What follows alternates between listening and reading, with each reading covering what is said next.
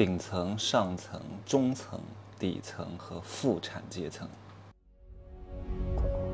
没有事实，没有真相，只有认知，而认知才是无限接近真相背后的真相的唯一路径。哈喽，大家好，我是真奇学长，跟大家讲一讲曼谷的桃色新闻吧。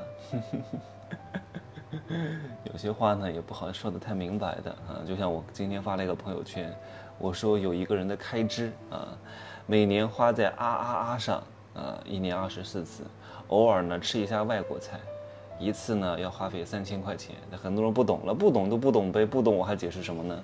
我只讲给懂的人听啊。我在曼谷这两天每天出去都会给那些服务业从业者给他们小费，帮我按脚的，帮我拿行李的，帮我打扫房间的，然后看一个成人表演。哎呀，我也真觉得很心酸啊！如果真的是家庭条件特别好的，谁会来干这个生意呢？他们身材也都练得非常不错，然后白天我估计还有另外一份工作，还要抽时间来运动，保持好的身材，晚上还要来做这个，然后下面给钱的人也不是很多，就拿一个小桶。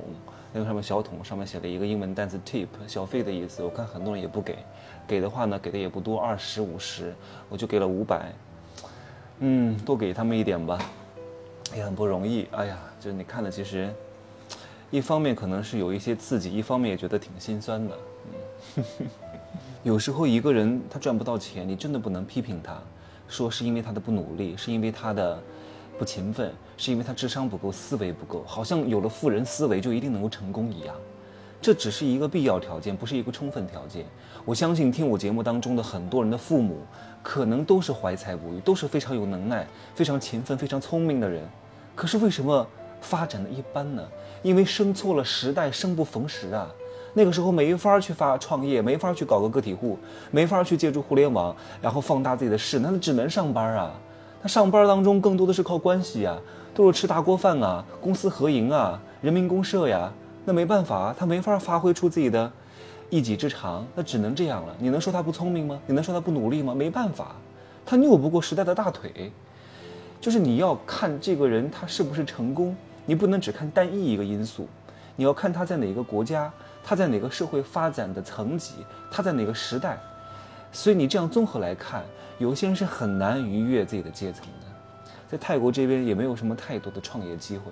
那有些人他可能就是出生在非常贫困的农村地区，他能到曼谷来做这些表演，对他来说就已经是一种阶层晋升了。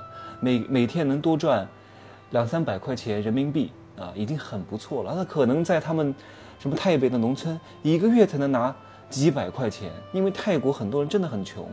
平均也就是一个月能赚几百块钱左右啊，人民币。当然这也是必然，因为社会它是有分层的，你没办法把所有的人都弄在一条起跑线上，它一定是有分层。这个分层是天道规律，你去遵循它就好了。你不要妄想着你从底层一下子变成上层，太难了。对你来说，那比被雷劈的概率还要低。如果你有这样的一个不切实际的梦想，这一生来说你就会非常之痛苦。那我们的社会分几个阶层呢？其实我在《商业世界罗生门》当中说了一节课，叫九层妖塔，那里拆分的非常之详细。在这里呢，我大概讲一下，也就是顶层、上层、中层、底层和负资产阶层。顶层是什么？触不可及啊，属于那种天天上新闻联播的。上层呢，就是非常有钱啊，非常非常有钱，是实现了除了权利以外的所有的自由啊，国籍自由。车子自由，房子自由，奢侈品自由，男人自由，女人自由，不男不女自由，公共自由啊！怎么非得扯上我呢？真是。然后呢，就到中产，中产呢不能一概而论啊，因为中产当中，它也是有高中低端的啊。低端的就是什么？就是入门级的中产啊，叫小康，就跟很多五星级酒店一样，有入门级的五星级酒店，比如说万丽酒店啊，比如说。博尔曼酒店啊，譬如说雅高美爵酒店，譬如说福朋喜来登酒店啊，都能算是一个入门级的酒店。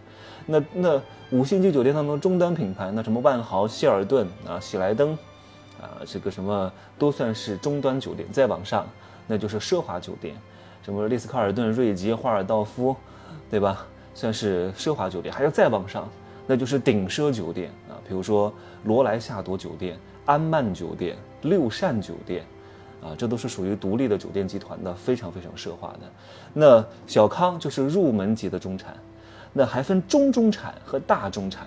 那中中产和大中产和小康的区别在哪里呢？中中产和大中产他们在生活当中只有发展压力，没有生存压力，就是如何让自己变得更好。它不存在说哪天什么朝不保夕，突然吃不上饭了，不可能。但是小康是有可能的啊。譬如说你是一个知名的医生，你就相当于是一个中中产啊；你是一个普通医生，你就相当于一个小康或者是一个小中产啊。小康也就有小中产。然后呢，知名医生呢，他不管在哪个单位上班，被辞退了马上就会有下家，而且他很难被辞退，因为他在哪儿都是香饽饽啊，他能够有流量啊，又能够有成交率，多好呢！普通医生也没有流量，也没有名气，被辞退了之后找下一家工作也不容易，而且这种小中产也只有小康，他们的车子房子一般都是有贷款的，大中产和中中产几乎没有贷款，这就是区别。再往下是什么？是底层，底层是什么？是外卖员吗？是那个工人吗？你还真别看不起他们。那外卖员可能是啊，那很多有技术的工人，未来都不见得是底层，有可能还是小中产呢。白领也是底层啊，你别以为你不是底层，你上个大学就不是底层啊，你上个研究生就不是底层啊，照样是给我是底层。我奉劝各位啊，你的儿女们也得给我注意起来。文科没必要考研究生，没文科没必要给我考博士。你就算是国内的文科博士、博士后，到国外照样找不到工作，人家都不认可你的，对吧？你国内的医生在国外别人都不认可你，更何况你是一个文科呢？你在国外照样，哪怕就是一个国内九八五的北大的博士，你就是文科，你去国外，你移民了，你在美国照样给我端盘子，你照样给我去当卡车司机，你照样给我去干体力活，因为人家根本不认可你。人家要的是理工科，要的是技术岗位，这个东西它是全世界通用的，别还真以为你怎么样了。为什么很多人找不到工作？上学上的太多了。我不是说各位不要学习哈，签了很多人就愚蠢。我说各位不要有太高的学历追求。他说你让我们不要读书好了，学习要不要？听我的课是不是学习？你也得学习啊。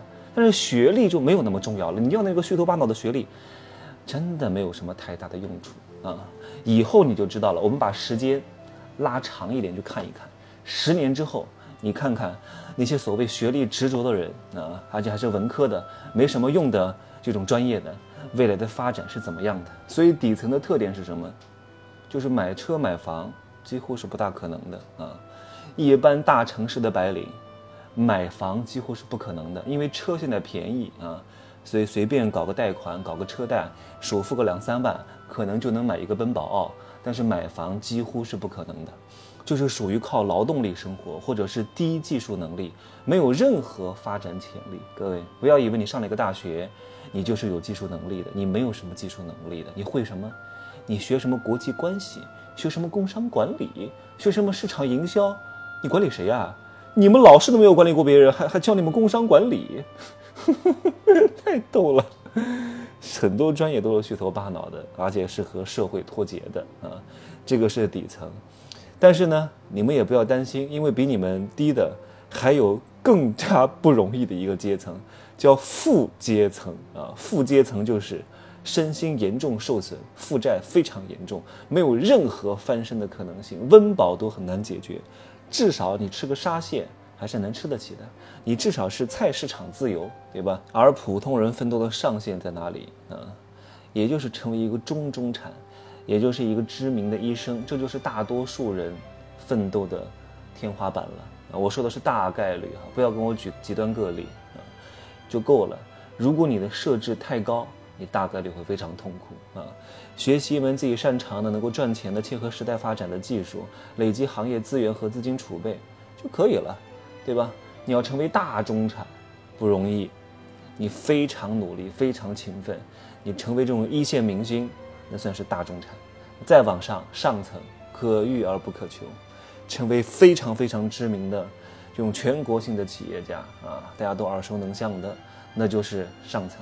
再往上，顶层别指望了，那都是世代积累，啊，轮不到你的，好吧？今儿呢就说这么多。希望各位清楚地认知到自己所在的咖位，认知自己非常重要。昨天还有一个学员跟我说，他说他在直播间看到一个男的，这个男的呢姿色也就一般吧，哎呀，通过抖音美颜弄一下，然后拍出来好像挺好看的，本人真的，我告诉各位哈，得打个几折，至少得打个六折，四折到六折左右，没有那么多好看的人的。然后他说，别人要跟他睡一觉要花几十万，他还以为他是什么国际巨星、好莱坞当红炸子鸡哦，这一觉几十万。